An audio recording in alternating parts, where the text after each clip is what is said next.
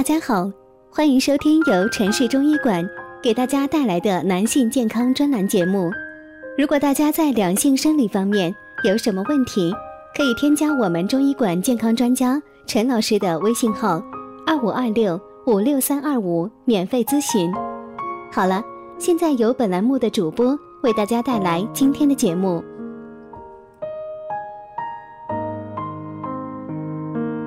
脾胃虚，脸色黄，八种食物养脾胃。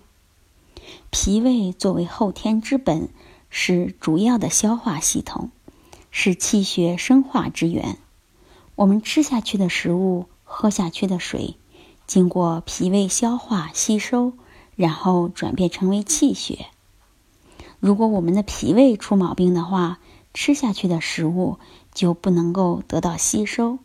身体无法汲取精华营养，我们的脸色就会变黄变白。另外，还容易腹胀腹泻，上厕所经常便溏。长期如此的话，身体无法吸收足够的营养，就会导致一些健康问题。因此，有肠胃问题的朋友要注意调理自己的肠胃。下面。我们就介绍几款调节肠胃的食物。第一是山药，山药具有健脾益气的作用，经常食用可以提高机体的免疫力。山药中所含的淀粉酶能加快人体碳水化合物的代谢，刺激胃肠蠕动，加快胃肠内容物的排空，非常适合脾胃虚弱。消化不良的人食用山药的食用方法很多，可以炒食、蒸食、拔丝，也可以与大米、小米、大枣一起煮粥食用。第二是小米，小米具有健脾和胃的作用，特别适合脾胃虚弱者食用，是消化不良者的理想食品。小米还有防止反胃、呕吐的功效。煮小米粥的时候，等粥煮熟后，稍稍冷却沉淀，可以看到粥的最上面漂浮有一层细腻的粘稠物，这就是粥油。粥油能够补益肾精、健脾和胃、大补元气，特别适合慢性胃肠炎。慢性胃溃疡者食用。第三是莲子，莲子性平味甘，涩，入心、肺和肾经，具有补脾益肺、养心、益智和固肠等作用。莲子有很好的健脾益气的功效。老年人如果脾虚、经常拉肚子的话，就可以吃莲子。莲子里有锌，莲子的锌很苦。如果吃莲子是为健脾的话，可以把莲子心去掉。第四种食物是菠菜。菠菜含有丰富的胡萝卜素、维生素 C、维生素 K、矿物质、辅酶 Q 十等多种营养素。菠菜是一年四季都有的蔬菜，但是春季为佳。